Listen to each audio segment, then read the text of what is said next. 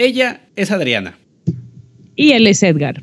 Y estamos transmitiendo desde el restaurante en el final del universo a la máxima potencia autorizada. Bueno, pero algo es algo, ¿verdad? Pues peor es nada. ¿Entendieron? ¡Sí, profe!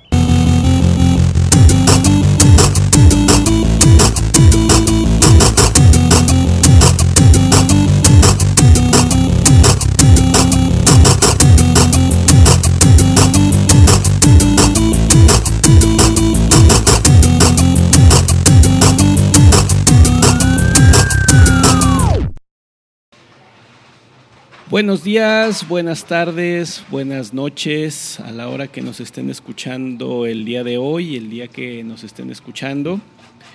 Estamos aquí en el restaurante en el final del universo. Aquí me acompaña Adriana.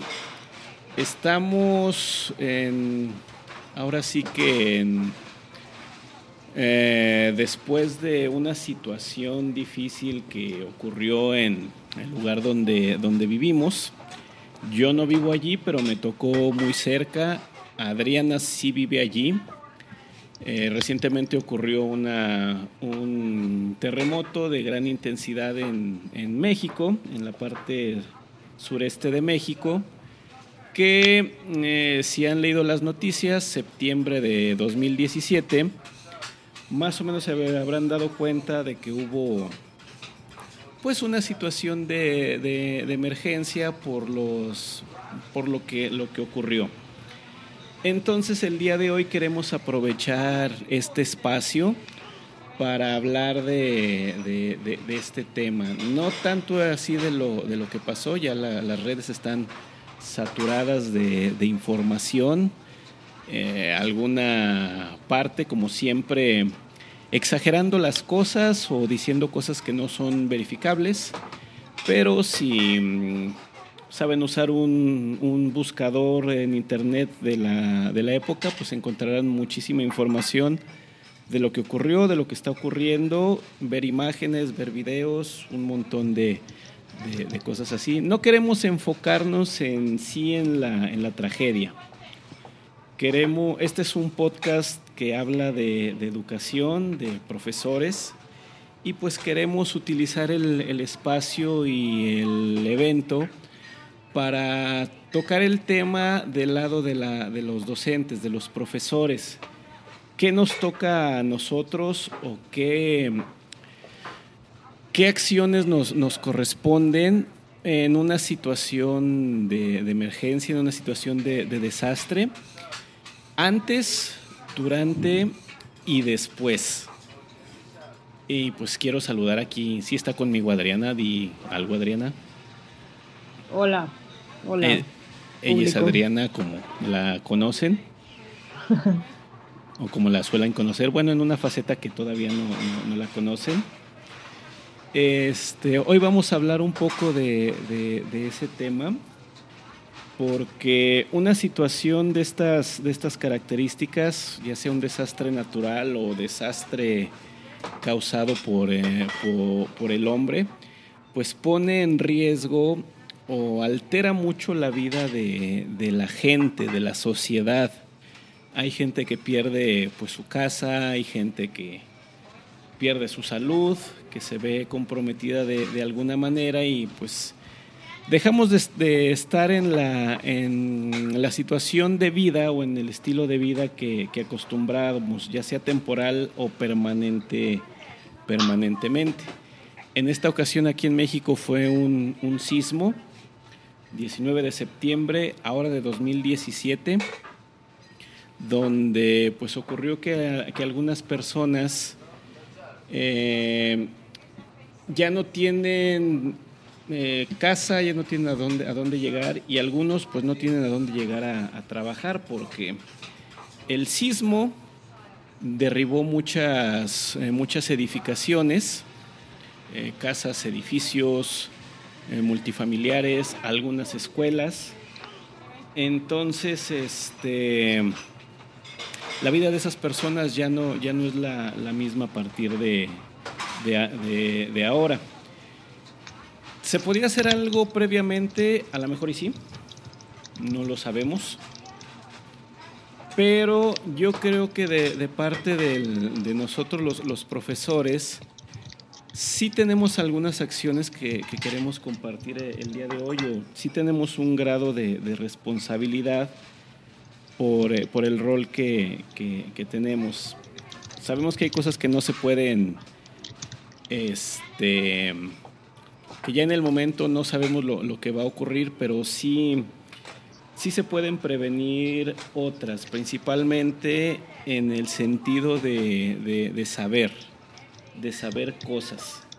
Digo, Adriana, que, aquí me acompaña, me ha, dicho, yo he visto mucha información que ha rondado, rondado por allí eh, y otra que, que a mí me tocó. Yo, por ejemplo, le comparto, yo estaba en un edificio de tres plantas, que cuando se sintió el temblor, eh, los profesores lo sentimos y salimos de inmediato, pero que tardaron 15 minutos en desalojar. Porque no se sabe qué hacer en, eso, en, esos casos.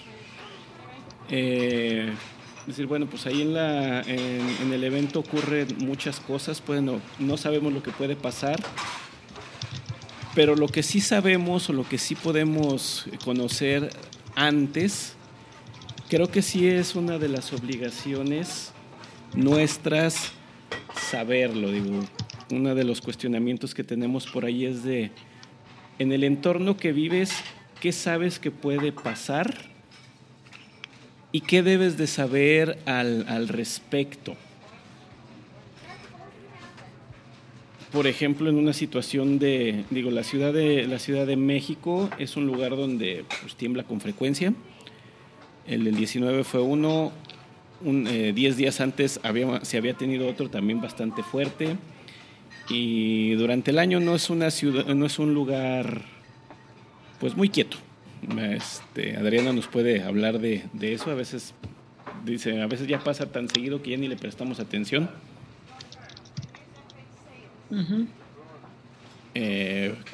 A veces hay errores, como una vez ocurrió que sonó la, la, alarma y era falsa alarma y pues entonces después pasa, nadie la pela y de repente que sí era. Y ahora este, ocurre después de un gran simulacro, el, evento del, terremoto. Entonces, sí hay cosas que uno debe de, saber previamente. Si uno está llegando en un, en un entorno, sí es responsabilidad propia conocer, a ver, qué es lo que puede, cuál es el riesgo que puede ocurrir en este lugar en el que estoy. ¿Qué, es, eh, eh, ¿Qué son esas situaciones de emergencia en las que nos podemos ver involucrados? ¿Y qué es lo que se debe de saber al respecto para pues, cómo, eh, cómo actuar? Yo menciono mucho esto de que se tardaron 15 minutos en desalojar el, el edificio porque a mí me causó mucho impacto eso de que nos vieron salir, de que les dijimos vámonos porque está temblando y mucha gente ni nos tomó en, cuenta, se quedaron en su lugar. Había varios que estaban jugando, otros estaban viendo series, otros estaban estudiando, haciendo una tarea. Pero en la, misma urgencia, pues no, no, agarramos a nadie y lo, y, lo, y lo jalamos. Simplemente fue la de vámonos de aquí, hay, hay, un, hay un temblor, tenemos que salir. Y que la mayoría no lo hizo hasta 15 minutos después. Entonces, este, pues sí, eh, previamente, ¿qué podemos compartir? Por ejemplo, ¿qué podemos saber de, una situación de esta y qué deberíamos de estar haciendo regularmente?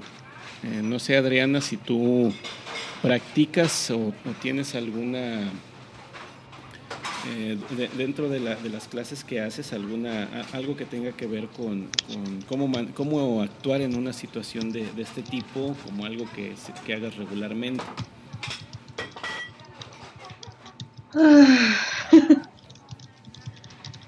Mira, eh, viviendo en la Ciudad de México, que tengo 17 años viviendo en la Ciudad de México, menos, menos el año que viví en Monterrey. Eh, bueno, ni siquiera fue un año, fueron 10 meses. Bueno, bueno, o sea, 17 años menos 10 meses. Eh, y pues te aprendes, ¿no? Aprendes a aprendes a no corro, no grito, no empujo, no sé si te suenan a ti que no estás en, la Ciudad de México, eh, que estas palabras eh, son durante un sismo, pues es no corro, no grito, no empujo. O sea, debemos mantener la calma, salir caminando, salir tranquilos, respirar hondo y esa es solo una parte. Si no puedes salir del edificio, tienes que buscar ponerte abajo de una mesa, pegado a la pared, abajo del marco de una puerta, en los puntos más, digamos, más fuertes del, edificio, que son como donde se forman triángulos o donde se forman barreras para, por si están cayendo cosas, no te caigan en la cabeza. Eso siempre lo, lo hemos sabido, se practica en simulacros, eh, se toma el tiempo de desalojo, te dicen, ahora se tardaron, eh, no sé, cinco minutos, es muchísimo, tenemos que desalojar en 30 segundos. Siempre, bueno, yo cuando entré a trabajar en la institución nos dieron una capacitación de, de protección civil, nos dijeron cuáles eran las áreas vulnerables. Eh, y pues, o sea, yo la verdad es que sí, me sentí que estaba bien preparada para el momento. Y creo, creo que lo hice bien. Ya, ya en, un próximo momento llegaremos a, a la experiencia, pero, pero siento que esa capacitación pudo habernos salvado la vida a mí y a mis alumnos. Y, ¿qué más? no sé, todavía estoy medio oída, escuchas he pasado unos días muy difíciles.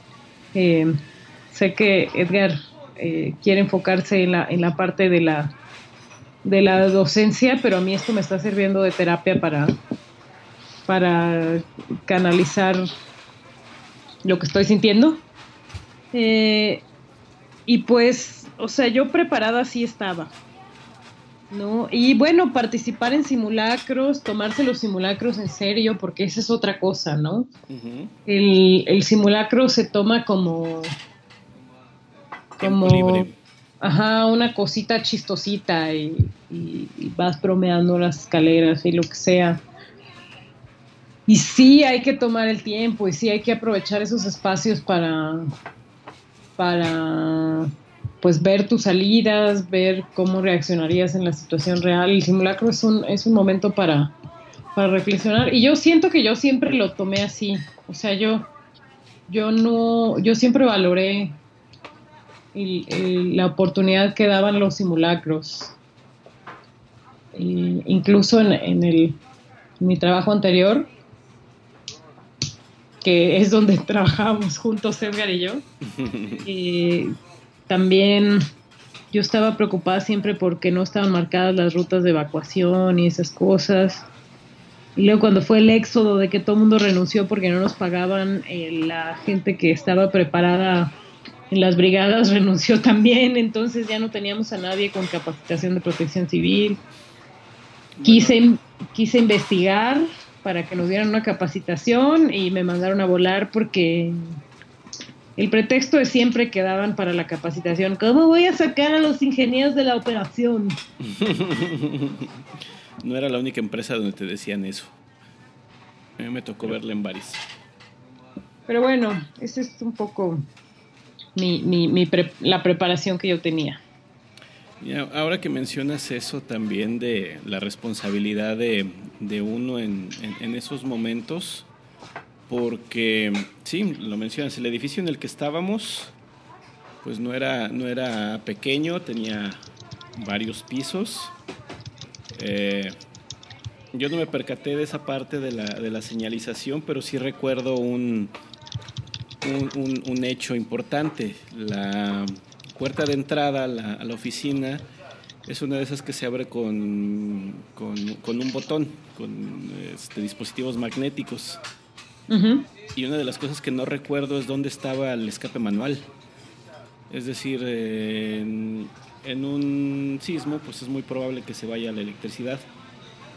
O en, un incendio o en algo que, impida eso, también este. Yo no recuerdo que nos hayan hablado de que en caso de emergencia eh, la salida rápida o la forma rápida de abrir esta puerta es así. probablemente porque no me tocó estar el día que lo hicieron o en la parte de la capacitación no se mencionaba eso. Pero una de las responsabilidades que, que uno debe de tener es exigir esa, eh, conocer, conocer eso.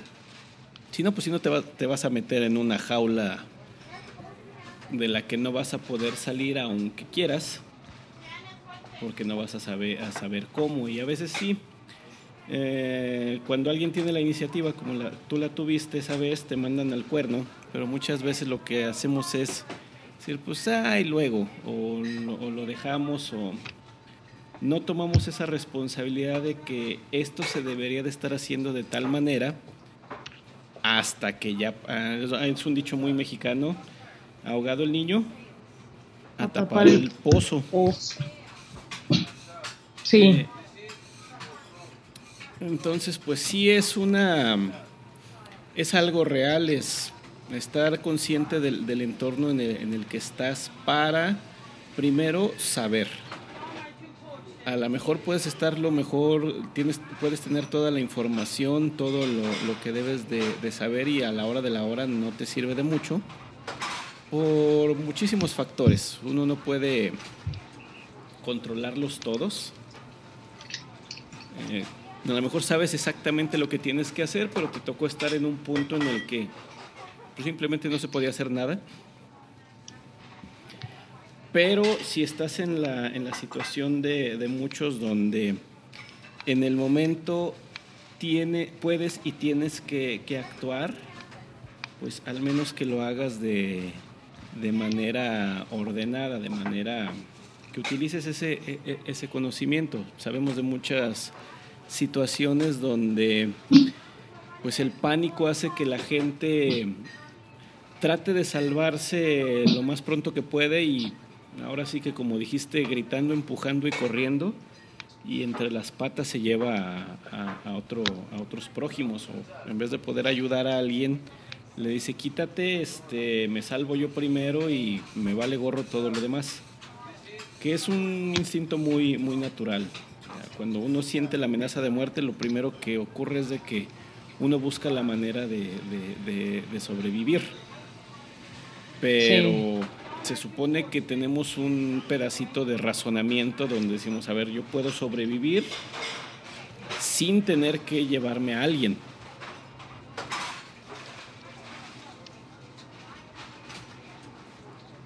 Y pues esa, es la, digo, sí, como dijo Adrián hace un momentito, yo quiero orientar esto a la, a la parte de la, de la docencia porque pues en esto estamos y a mí también eh, personalmente me hace falta mucha preparación en caso de desastres, porque digo, yo vivo en una zona tranquila, aquí no podría pasar esto, aquí no podría pasar esto otro, pero en sí desconozco otras cosas que sí pudiesen, pudiesen ocurrir.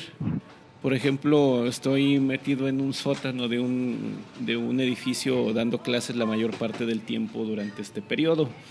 Digo, bueno, esta cosa se podría llenar de agua, esta cosa podría incendiarse, cómo se sale uno, por dónde se sale, qué hay que hacer en caso de que no se pueda salir, cosas así. Ahorita que recuerdo, en el salón en el que estoy no hay un cartel que diga qué hacer en caso de incendio o qué hacer en caso de, de sismo.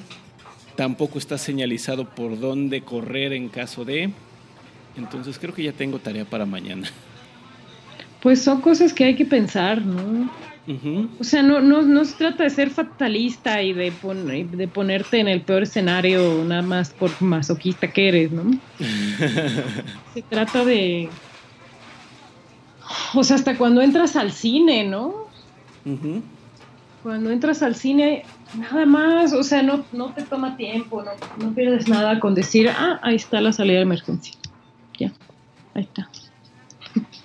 Ahí está. O sea, no, no, no no te pasa nada, no se te cae nada. De ver nada más el letrito ese de que por aquí se sale. Sí, sí, sí. Buscarlo. ¿No? Y tampoco tienes, tiene que ser una cosa de. De, hey, todo el mundo ya vio la salida de emergencia. Pues no. O sea, llegas, te sientas, volteas a tu alrededor. Eso te puede salvar la vida. Le avientas el refresco al que no quiera pagar el celular. Ah, bueno, eso es, otra cosa.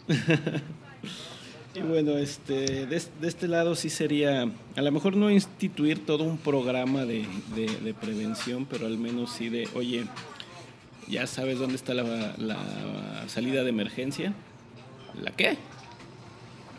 Esa donde puedes salir corriendo en caso de que las lositas esas que están ahí arriba se te, se te, se te empiecen a venir sobre la cabezota. Ay, Dios mío. Pero bueno, en estas situaciones sabemos que hay tres momentos. Antes, que es lo que estábamos hablando, la prevención, eh, saber, difundir el conocimiento de qué puede pasar, cómo actuar o al menos preguntar, oye, ¿dónde puedo saber eso? El durante y el después que bueno, aquí le voy a ceder un poquito el micrófono a, Adriana, porque a mí me tocó estar en un durante muy leve, eh, donde pues, la situación de emergencia se dio, pero no, no así como que, ah, mi vida peligra gravemente ahora. Solo me tocó ver que pasaba, decirle a la gente por favor salgan, que no me hicieran caso y yo tener que, salir porque decir, bueno, pues si, si algo pasa, hay que estar entero para actuar después. Pues mira, el durante. Eh, ¿Cómo? A ver. Eh, llega, la clase, mi clase empezaba a la una, una y cinco y el temblor se registró a la 1.15, ¿no? Entonces, eh, pues llegué, llegué a clase, llegué medio tarde porque venía corriendo de comprar un café, este, porque estaba muy desvelada, me había desvelado escribiendo cosas de mi tesis y, y este, y entonces fui a comprar un café para aguantar, ¿no? Eh, compré mi café, llegué al salón, eh, pasé lista muy rápido y les conté a los muchachos que estaba muy desvelada y empezaron a bromear con, bueno, pues vámonos temprano. Y yo así de, nada de que vámonos temprano, vamos a trabajar. Sí, todas las veces en que, ¿cómo hace el alumno para no tener clase? Sí, entonces, este, pues nada, nada de que vámonos temprano. Bueno, eh, ¿qué más? Eh, ah, pues ya les dije, ya saben qué tienen que hacer, ¿no? Porque estábamos continuando un trabajo que se había quedado pendiente. Entonces, este, ya saben lo que tienen que hacer. Sí, bueno, entonces saquen sus computadoras y a darle. Pues ahí está, sacaron sus computadoras y una chica me enseñó una carta de Denise Dresser que escribió sobre un, un, asesinato que hubo de una chica en Puebla, que ya parece que fue hace tres años. No, fue hace poco. Sí, pero o sea, a mí el tiempo, para mí el tiempo ha transcurrido de una manera muy distinta. Entonces, este, me enseñó lo que escribió Denise Dresner sobre ese asesinato y me dio mucha tristeza. Entonces le dije, ya, ya no me enseñes esto porque me voy a poner a llorar. Entonces, justo en cuanto le dije eso, me estaba acercando de nuevo al escritorio. Yo ni siquiera había abierto mi mochila. O sea, no había sacado mi laptop, nada. Estaba como, como decidiéndome a ya ponerlos a trabajar, ¿no? Y de repente fue como, está temblando, está temblando, sí, sí, está temblando. Y empezamos a ver todo, ya sabes, en los salones de la institución todo lo que le cuelgan, ¿no? El proyector está colgando la, la, este... La pantalla. La pantalla, las cortinas, ¿no? Este... que parece arbolito de Navidad. Y de repente fue como, no, pues sí, vamos para afuera. Y ya cuando intentamos salir ya están muy saturados los pasillos. Y ahí fue cuando llegamos, de hecho, un pasillo ya estaba como embudo. Y les dije, no, no, no, no, no, vamos a la pared, a la pared todos. Yo no sé si todos seguían conmigo, pero al menos unos cinco o seis muchachos sí estaban todavía conmigo. Entonces nos pegamos a la pared y ya empezaron a caer todas las cosas del techo, plafones, pedazos de metal, pedazos de piedra, de yeso. Eh, hay unos, unas oficinas que tienen unas eh, puertas de vidrio, bueno, que tienen como unas mamparas de vidrio. Este, se hace cuenta que eran celofán, así los vidrios cayendo a pedacitos. Eh, ya yo cuando vi los vidrios ahí fue cuando cuando me empecé a dar cuenta, no se podía caminar, o sea, el piso, si has estado parado en una embarcación cuando hay olas, sabes cómo se sentía el piso. Ok. Así se sentía, no, no, no podías caminar, no, no podías estar eh, parado.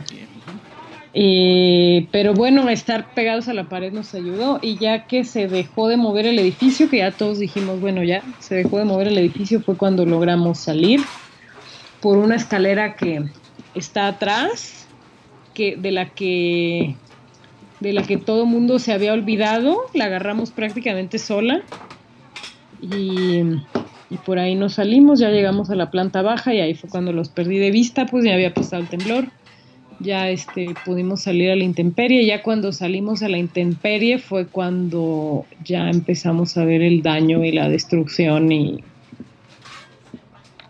lo horrible que había estado todo. Tuvimos que quedarnos un rato en el campus, no podíamos salir. Y ahí fue cuando empezó el desfile de sangrados, eh, no sé, no quiero ser gráfica, pero pero ya fue cuando empezamos a ver cosas horribles. Eh, luego empezaron a llegar papás, papás que se metían al campus gritando los nombres de sus hijos así con desesperación. Eh, más tarde llegó la Marina y el Ejército. No, bueno, no, el Ejército creo que no, nada más la Marina. Lo que pasa es que la, Secretaría de Marina está muy cerca de, del campus, entonces creo que en 10 minutos llegaron de volada. Eh, llegó la Marina, llegó la Cruz Roja. y algo que fue muy impresionante fue cuando fue cuando empezaron a, a movilizarse los muchachos, o sea, los estudiantes. Hijos de su O sea, yo estaba quebrada en un rincón, llorando así como niña chiquita, eh, destruida. O sea, yo pude mantener la calma en el, en el momento, pero ya que pasó, ya que todo el mundo estaba seguro, yo ya no, no, o sea, yo ya me arrinconé y fue como, bueno, ya está todo el mundo seguro, ya se acabó mi liderazgo, con permiso. Y los chavos estaban con una entereza y con una haciendo cadenas humanas para contener a las personas, eh, eh, buscando quién diera sus botellas de agua para para limpiar heridas y, curar eh, heridos, eh, improvisando camillas, los muchachos, así, el, el, equipo de fútbol americano, qué bárbaro, o sea, estaban sacando piedras, el coach fue como muchachos, vayan para allá y todos. Pero bueno, eso ya es parte del después, ¿no? y pues eso fue... Bueno, sí, sí, sí, sí, porque también atender al, desastre requiere de cierta preparación, ¿no? Requiere de, de cierta... Sí, sí, de, de, algo de, de conocimiento previo. Y pues nada, así, qué bárbaro los, los chavos. O sea, uno que otro profesor pues empezó ahí a dirigirlos, pero pero ellos, ellos querían hacer y se organizaron. ¿Quién sabe quién les dio megáfonos y estaban, vamos todos a la explanada? Y ahí van todos a la explanada. Y ahora ayúdenme con tal cosa. Y alguien tiene no sé qué, y alguien tiene no sé cuánto, y este, ya hasta que pudimos salir del campus algunas horas después. Yo iba en coche, no me dejaron sacar mi coche, pero pues es lo de menos. Tenían que valorar el edificio. Y bueno, no, eh, el edificio del estacionamiento no se dañó tanto porque pues es un edificio que no tiene nada. O sea, no tiene plafones, no tiene adornos de yeso, no tiene cornisa. No, es solo una estructura ahí con piso. Sí, es una estructura ahí con piso y me dice mi hermano que es arquitecto que, los edificios que se piensan para estacionamiento siempre son muy sobrecalculados porque son edificios que cargan mucho peso. el estacionamiento estaba bien y en realidad todos los edificios estaban bien.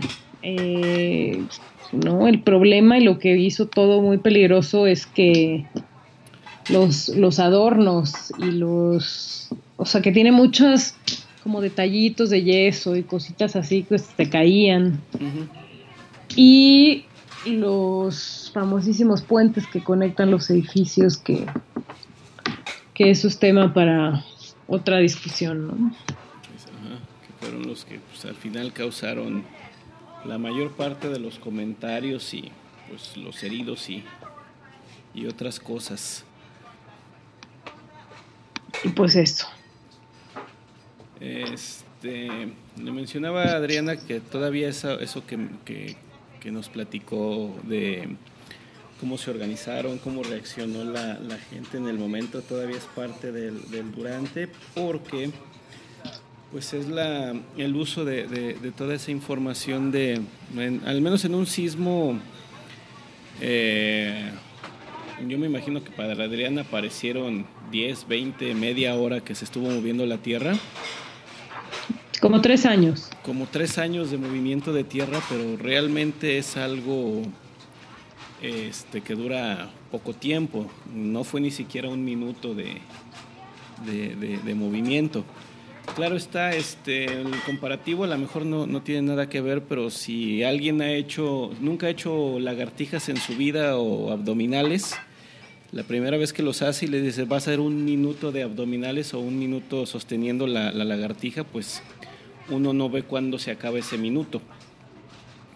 Es una, es una percepción similar porque pues lo que, está, lo que está dominando el cerebro en ese momento es la sensación de, peligro, entonces ya no está percibiendo un montón de, cosas más. Y cuando deja de moverse la, la Tierra, eh, todavía está ese, ese riesgo.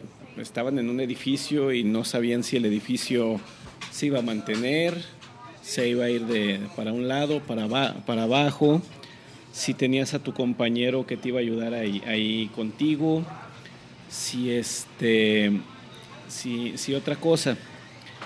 Entonces, pues ahí esa, esa reacción de mantenerse de no buscar el, el, salvarse uno, uno solo, sino decir, bueno, vamos a mantener esto, podemos hacer esto otro y si colaboramos juntos es más probable que sobrevivamos juntos que si cada quien intenta algo por, su cuenta.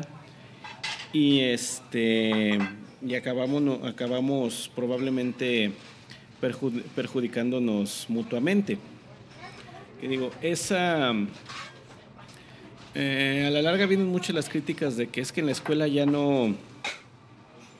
Eh, o las universidades ya no están formando a la, gente para, la, vida, la vida real.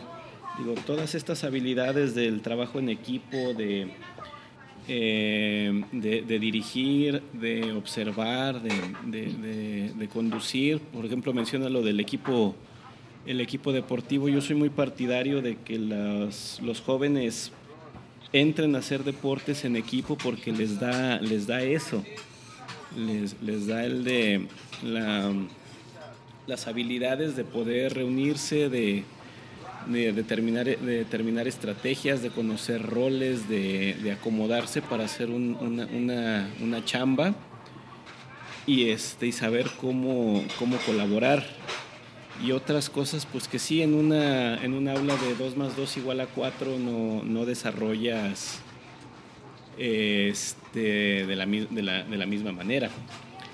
Entonces, pues sí, esa, esa reacción que se vio allí, que se vio en muchas, en muchas otras partes, de que, eh, bueno, también mucha gente subió imágenes, subió videos y subió come- comentarios de, estar allí inmediatamente decir cómo se puede, se, se puede ayudar en, en esto, qué es lo, lo siguiente, qué es lo que podemos, lo podemos hacer que pues sí, ha salido, han salido muchas muestras de, solidaridad, muchos voluntarios, mucha gente que, que de buena voluntad quiere, quiere ayudar, pero también ahí entra la- la segunda, la segunda parte de- del durante, hasta dónde, digo, hay veces en que la buena voluntad sale contraproducente porque gente que quería ayudar a sacar a alguien de dentro de, de escombros, lo hacía sin conocimiento de causa y al momento en que levantaba algo, pues se iba con todo y todo. O este, el, el, el- dejar que la emoción te, con- te controle y en vez de tener un poco de orden, este, generar un poquito de, caos. Que bueno, eh, cosas que sí, que sí vimos es mucho, eh, mucha reacción. No fue algo que pasó y dijeron, ah, pues hay que alguien más se, se encargue. Hubo mucha, eh, mucho apropiamiento de- del evento. De yo me, yo me involucro porque tengo responsabilidad en esto y puedo, puedo ayudar en, eh, en algo, lo cual es bastante bueno. Pero eso también a la larga derivó otra- otras cosas que ahorita ya estamos un, un- un momento en el, en el después. Ya se evaluó el, el daño, ya se están empezando a hacer los planes a corto, mediano y, y no sé si a largo plazo ya. Pero pues ya se empiezan a ver efectos más reales de lo que, de lo que ocurrió. De la gente que se quedó sin casa, de la gente que está lejos y no sabe qué hacer, de los muchos que no sabemos cuánto va a durar esta situación. Este, y de reacciones que ya son parte de, de- de mucha gente. Por ejemplo, y probablemente te ha tocado verlo, Adriana, la difusión de información que no es, no es verdadera.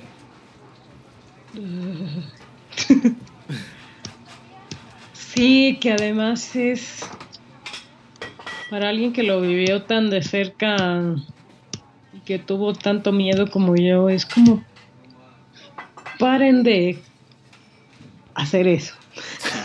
Sí, por favor no digas esa palabra porque somos un podcast limpio.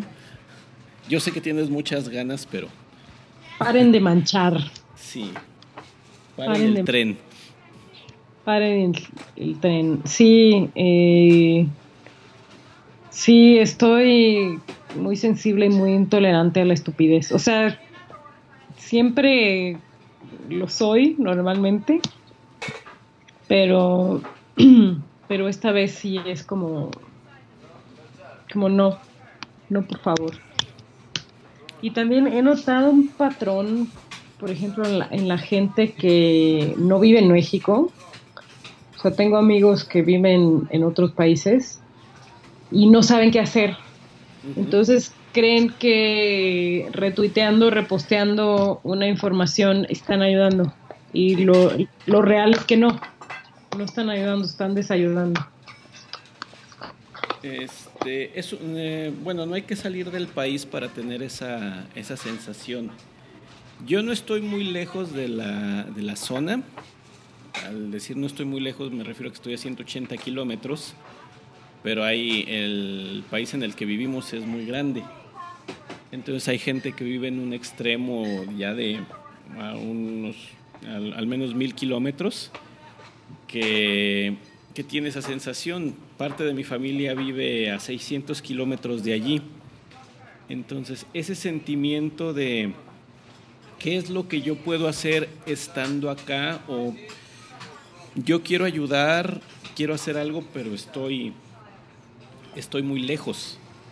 Es lo que genera ese, esa inquietud, ese... Eh, se, afecta el ánimo. Eh, yo, lo, yo lo veía en, mis, en mis clases.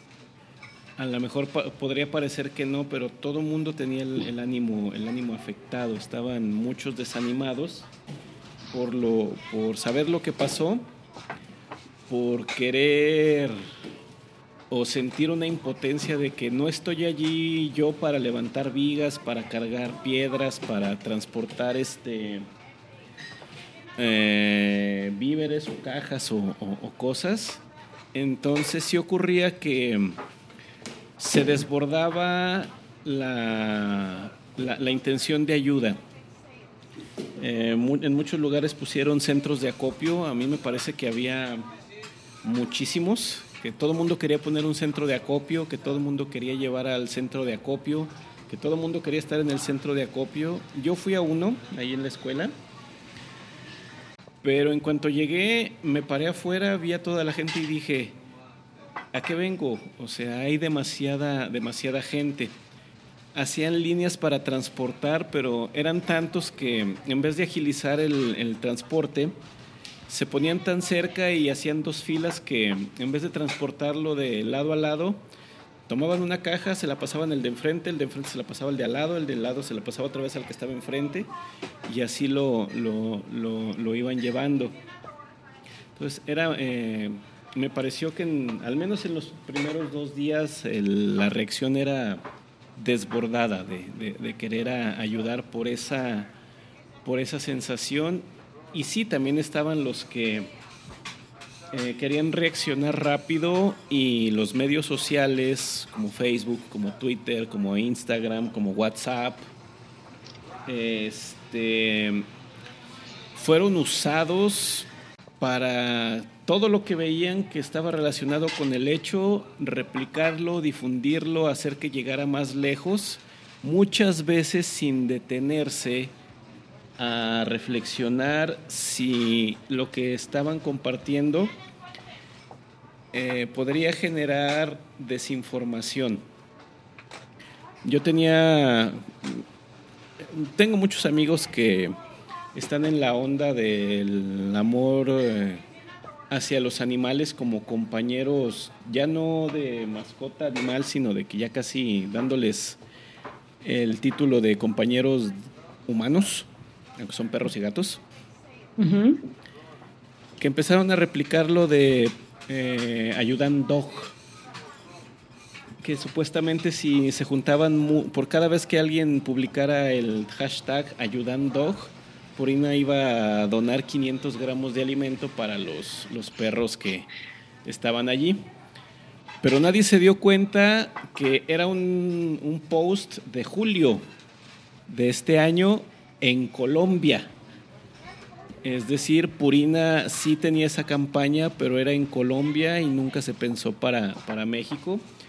Y yo en una hora fácilmente lo vi 15 veces.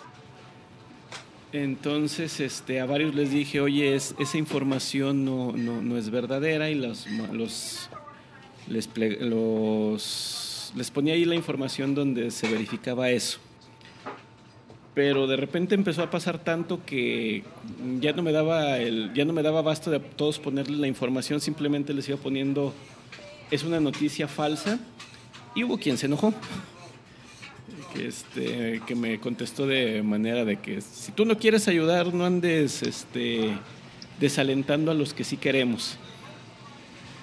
Y como pues ese ocurrieron, pues ocurrieron más, eh, había gente que anunciaba que era necesaria ayuda en un lugar donde no era necesaria, que había pasado desastre donde no había pasado. Que no veían la hora, ¿no? No sé, no, no, no sé si notaste que, que eh, reposteaban algo que se había publicado ayer a las 9 de la noche, eh, hoy a las 5 de la tarde, y ya, o sea, ya esa urgencia pues, ya no era relevante.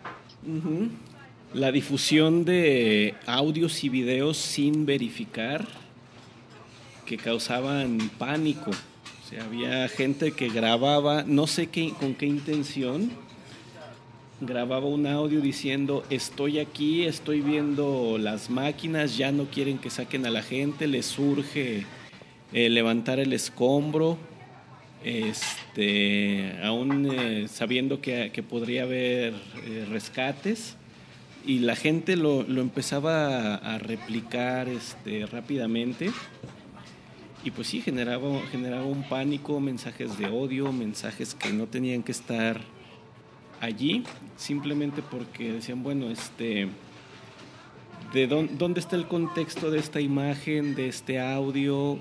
¿Qué lo, qué lo sostiene? Eh, ¿por, qué, la información se está divulgando sin un poquito de, corroboración?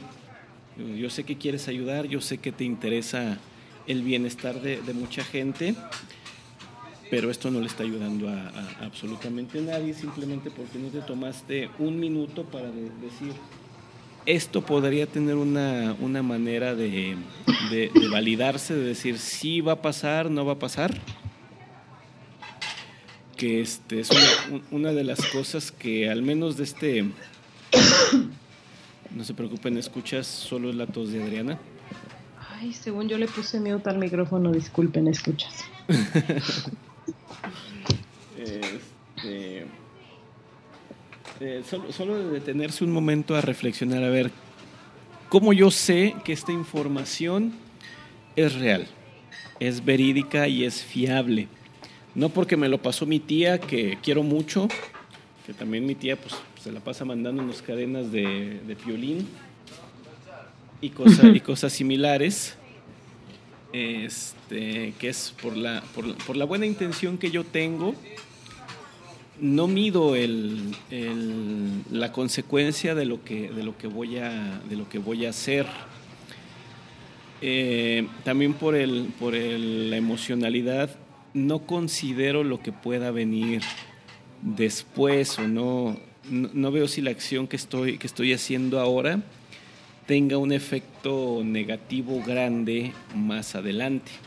Y ahorita no sé cuántos eh, camiones hay ahí este, almacenados porque eh, es demasiado lo que se lo que se envió, lo que se ha, lo que se ha reunido y que no sea de mucha utilidad realmente. Digo, pues sí, puede haber un millón de latas de atún, pero con una lata de con un millón de latas de atún no vas a levantar una casa, por ejemplo. O este no va a haber eh, eh, prevención para una para una posible enfermedad o, cosas o cosas así. Es un montón de cosas que ya ahorita que estamos en el, en el después eh, probablemente no estamos contribuyendo en que todo se haga de la, de la manera más eh, que ayude mejor, para, para, decirlo, para decirlo corto.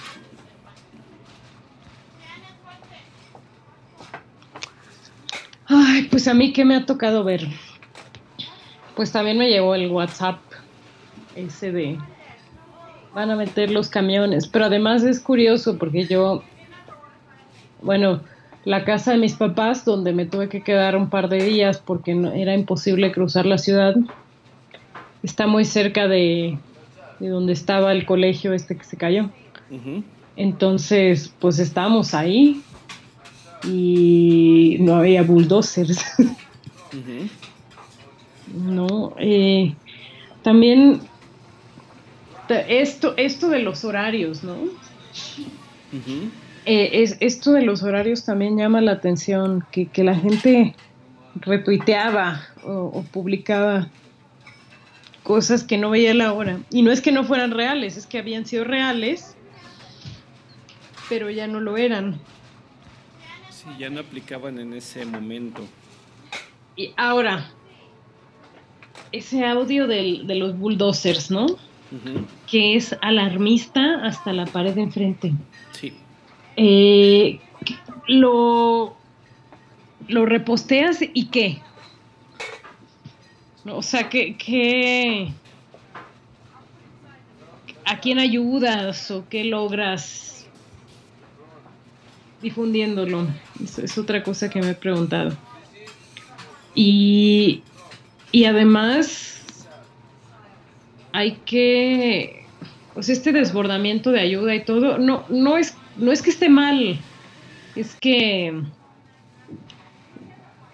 qué bueno, ¿no? Qué, bueno que, que los mexicanos seamos así, ¿no? A mí me conmovió mucho ver muy cerca del colegio este, que, que, se cayó y donde desgraciadamente fallecieron 25 niños, ¿no? 19. Ah, perdóname, 19. 19 niños y, y, rescataron a 11. Bueno, este colegio, eh, pasé caminando muy cerca de ahí y había un ejército de señoras repartiendo eh, guisados, aguas de horchata, este, tortas, y pues, no, o sea, no, uno no, no puede tener, o sea, tendrías que no tener alma para, para no estar conmovido por esta imagen, ¿eh? Pero como tú no tienes alma, Edgar, no lo sé. Eh, pero pero el, problema del mexicano es, y siempre ha sido como la, la desorganización, ¿no? En el volcarse en lo inmediato, en lo, eh, eh, en lo, en lo del momento y, pues lo que pasó requiere de mucha planeación y de mucha estrategia para solucionarse, ¿no? Y y también hay que ponernos las pilas con eso. ¿Qué, va a pasar? ¿Qué, ¿Cuáles son los pasos a seguir? Procesos, como dices tú, ¿no? Pues ahí este, el, mexicano aquí es muy desconfiado de, las instituciones. Y ahorita ah, mucho, mucho del desbordamiento ha sido por eso, de que una gran parte de la sociedad quiere demostrar que es mejor que las instituciones que representan o que forman parte del, sistema de, gobierno.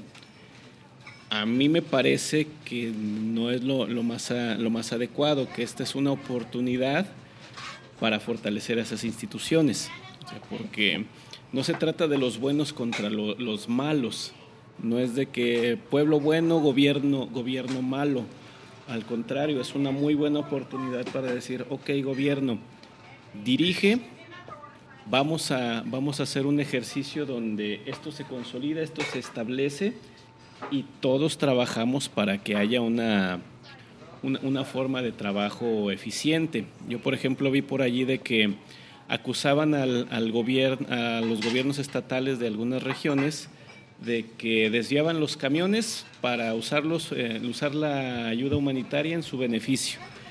Y otros eh, analistas publicaban, no, es que el gobierno estaba trabajando como lo sabe hacer, es decir, centralizando la ayuda y después este, ejerciendo las, las, acciones como, como está acostumbrado a, a hacerlo con, ciertos controles, con cierto orden, podemos, podemos decirlo, pero era una oposición, es decir, no, no queremos que, que la institución se fortalezca, queremos que se nos reconozca a nosotros o que eh, esta frase de no tenemos el gobierno que nos merecemos, pues este, más bien nos la pasamos rechazando que haya, que, haya, un gobierno.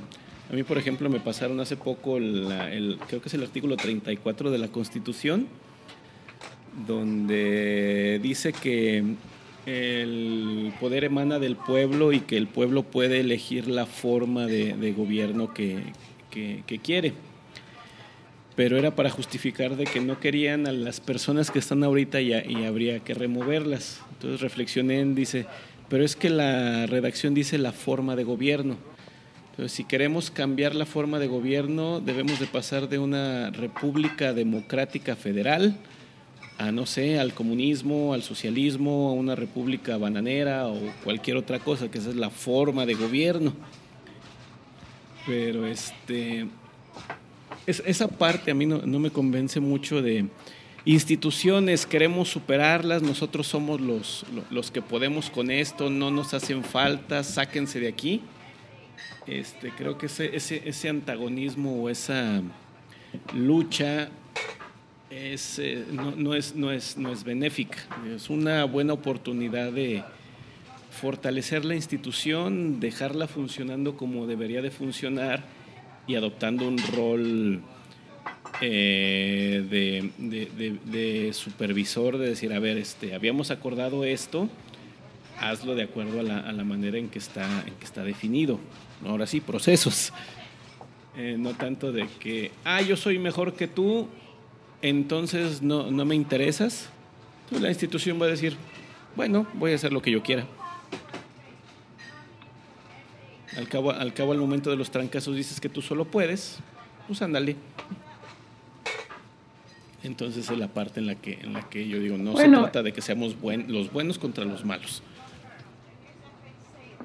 Sí, y sí, estoy de acuerdo contigo. O sea, yo, yo soy de, de las personas que creen que se puede, se puede ejercer un cambio real desde las instituciones tengo muchos amigos y mucha gente muy querida que considera que las instituciones no sirven para nada.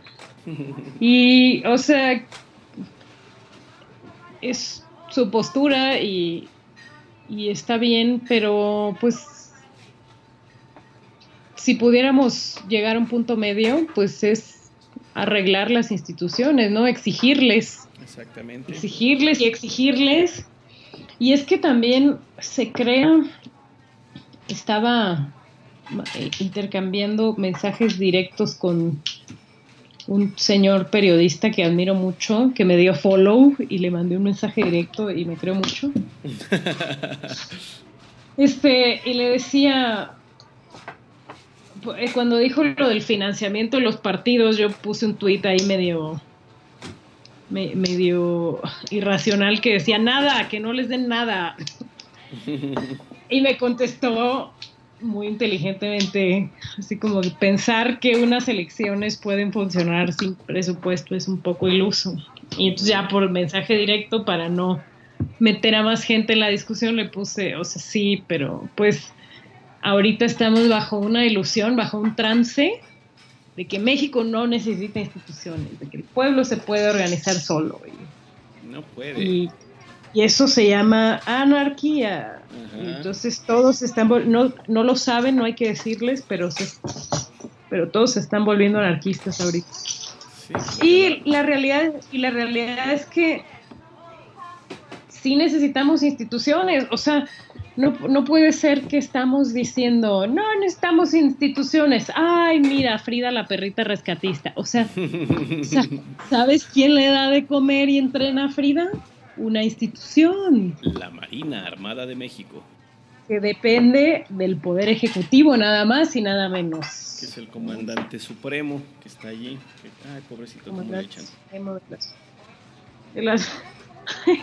es que nos, nos, dio, nos dio la mejor razón para sonreír de toda la tragedia. El... Se tardaron una semana, porque a mí, a mí me tocó ver la entrevista en vivo.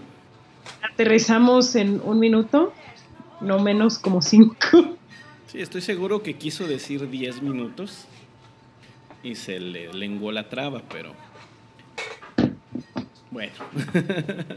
o sea, pero pues no sé, ya, eso es parte de la cotidianidad, reírnos de, de las patas que mete el, el, el presidente, pero sí, estoy de acuerdo contigo, o sea, no, o sea, no, no se trata de decir que están bien pero se trata de, exigirles, de tener datos concretos y de rendición de cuentas, porque de que roban, roban, y de que han querido pegarle estampitas de cierto partido político a las donaciones que ha hecho la sociedad civil, pues también es verdad, ¿no?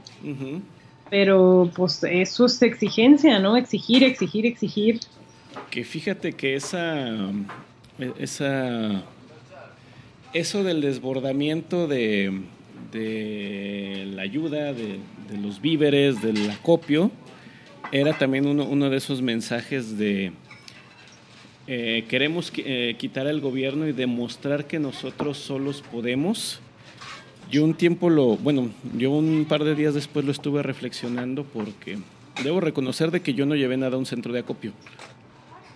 Este, no me siento mal mexicano por, por ello, porque yo lo reflexioné y dije, se supone que hay fondos destinados de, de todos los impuestos para para, esto. Y luego leí, en las noticias eh, donde se confirmaba que sí, que ya se habían liberado cierta cantidad de esos recursos para atender la, emergencia y que todavía había más. Y dije, ok, ahí fue algo de lo que yo de lo que yo ya puse y para este momento de ahí se va de ahí se va a tomar porque sí estoy pensando en de qué sigue este, cómo se va a consolidar, esto, cómo se le va a dar un buen uso a lo que, se, a lo que llegue, porque pues me ha faltado la puntada de algunos este, acomedidos que dicen todas las donaciones que han enviado del extranjero, porque ya ves que Facebook, Microsoft,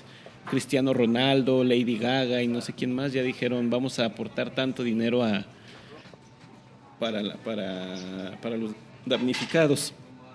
Dice que todo eso se abra una cuenta ciudadana y que sean los ciudadanos los que la administren. le digo, bueno, ¿y quién va a firmar? O este, ¿quién se va a encargar de eso y va a ser el mero mero, el meros chiles diríamos acá? Que lo va a hacer sin la intervención de una institución que pues se supone que está hecho para eso. Entonces, de ese de, ese lado, pues es la, eh, al menos en esta situación que sí es de una emergencia, pues que sí movió a todo el, a todo el país, creo que sí es una, una buena oportunidad de este, establecer cosas nuevas y cosas buenas, empezando por quitarnos eso de el pueblo es el bueno, porque no, no somos los buenos, y el gobierno es el malo porque no, no son los malos. O sea, este es un... Mm, que han, han hecho mucho para ponerse en ese papel. O sea, no sé, no, no ha sido gratis. Bueno, pero, Ajá, pero. Pero dicen, es que se ha, abusado ahorita de lo de el término de ciudadano, consejo ciudadano, este voluntariado ciudadano, el ciudadano de no sé qué, como si se le quiera, quisiera establecer todo lo, todo lo bueno al, ciudadano. Pero pues sí, el ciudadano que está haciendo algunas cosas ahorita es el mismo que en la mañana te avienta el coche para pasarse el alto. Claro. O que se trepa en, la, en las cebras del paso peatonal porque este pues, le, valió gorro el de que ya puso el diablito, el que este se te mete en la fila. Esos son también ciudadanos y no son del todo buenos. Y el gobierno está en su lugar, pues sí, sabemos lo que, lo que pasa allí, pero pues este, de, eso se trata, de, poder establecer una, situación en la que se trabaje de una manera que logre el beneficio para todos. Sí, y esta idealización de la sociedad mexicana que que ha surgido en estos días es como, o sea, no sé, es como cuando empiezas a salir con alguien supongo. Y ay, todo le ves bonito, y qué bonito ronca. Y, y pues van pasando los días y te das cuenta que es una persona humana con defectos y, con fallas Entonces, o sea, este enamoramiento de la sociedad mexicana hacia la sociedad mexicana no nos va a servir de nada, o sea, nunca, nunca ha sido bueno, nunca ha sido bueno el qué lindo soy, qué bonito soy, no, o sea, la, todo, lo que no te permita ver tus fallas te hace daño. Así es, este, porque luego se puede tomar como justificación de, ah, sí, me porté mal, pero en el terremoto yo levanté piedras. O, ah, sí, este, le acabo de dar una mordida al, tránsito para que me, no, me, no me multe, pero yo le mandé ayuda a los de a, los del terremoto y cosas así. Sí, y la otra, la otra realidad es que hay que guardar pila también.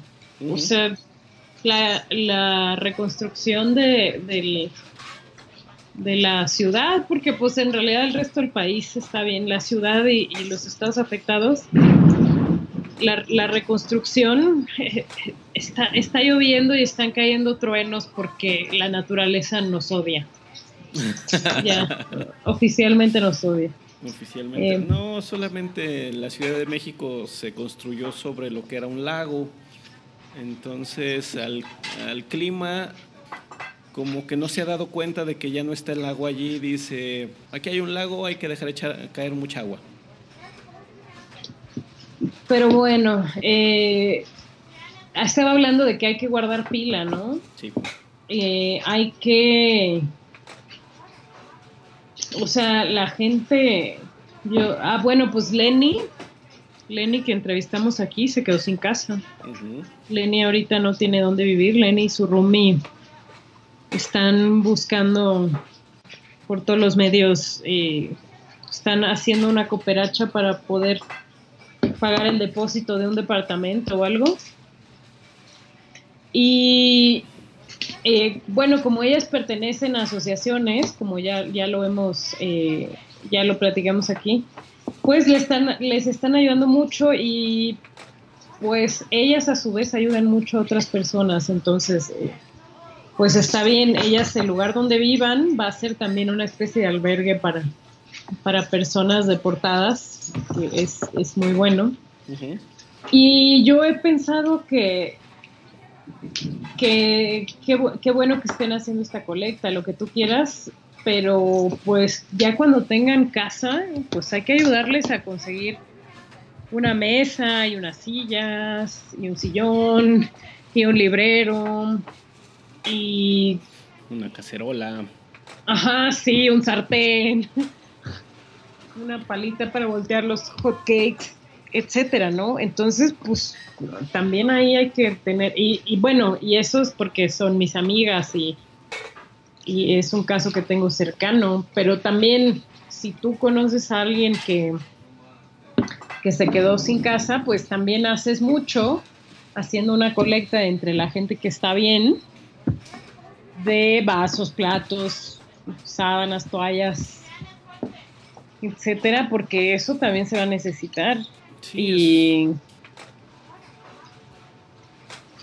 y ya hay acciones concretas. por ejemplo, mi hermano que es arquitecto está súper metido en, en, en, el tema de, de las construcciones de mala calidad, ¿no? De que de ahora en adelante y de que ahora en adelante se haga una supervisión súper rigurosa de, de, las construcciones y entonces está generando documentos como sencillos, como fáciles de leer, con información para que la gente sea capaz de reconocer cuando algo está así como de si están construyendo algo cerca de tu casa y estás viendo que no le ponen esto, que no le ponen el otro, pues repórtalo, ¿no?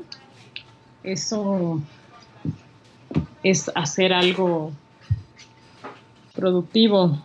Y contribuye a lo que estábamos mencionando, el fortalecimiento de una institución.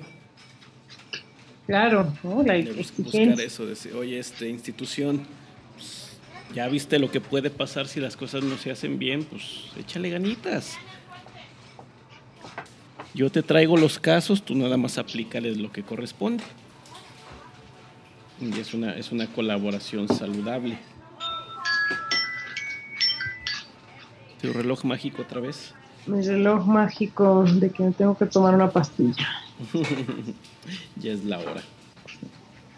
En fin, eh, pues ahora no hablamos de ningún superhéroe ni de. ¿Cómo no? De Frida. Claro, hablamos de Frida. Hay que poner a Frida en, el, en la imagen del, del podcast. Bueno, es que básicamente hoy hablamos de pura cultura popular, entonces no había que asociarlo con, con algo, algo frívolo y representativo de un símbolo que pues ya estuvimos mencionando en todo el, todo el episodio. Ay, pero bueno, no olvidemos que ya está, ya está en Netflix Star Trek Discovery. Eh, y pues ya, pues, qué bueno, ¿no? También la película de las patoaventuras. Ah, claro, de patoaventuras. Ya salió la nueva serie de patoaventuras en Estados Unidos. Sí, ayer fue el último, el segundo capítulo. De que sale que la voz de Rico McPato es de, David Tennant. Y aquí Adriana y yo queremos este. Pero bueno.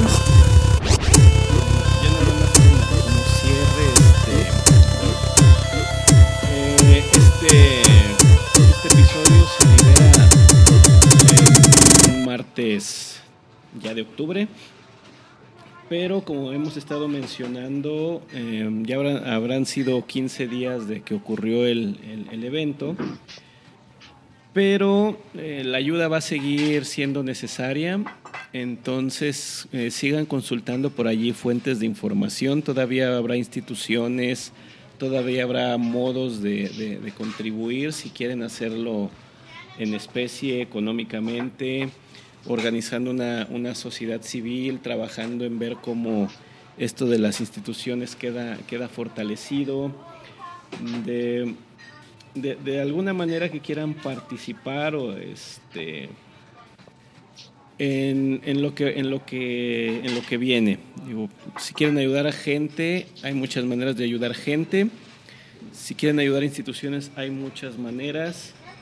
Si como dice Adriana no tienen alma como yo pues este nomás no estorben mucho. Eh, y pues eh, todavía, vienen, todavía vienen muchas cosas. Así que vamos a dejar ahí eh, disponibles nuestros medios de contacto por si quieren verlo directamente con nosotros y podemos encauzarlos hacia algún, algún lado. Adriana está por allí en Twitter como... ¿Cuál es tu Twitter, Adriana? Arroba Adriana-OA. Adriana-OA, yo soy EDFRZ1 donde publicamos pues regularmente. También están nuestras redes, Pedagogia 42, Facebook y Twitter. Y este les vamos a dejar por allí un correo electrónico en los en las notas del, del episodio de hoy por si quieren enviarnos algún alguna pregunta directamente que no sea a través de estos medios y con gusto les podemos dar más información. Pues sí.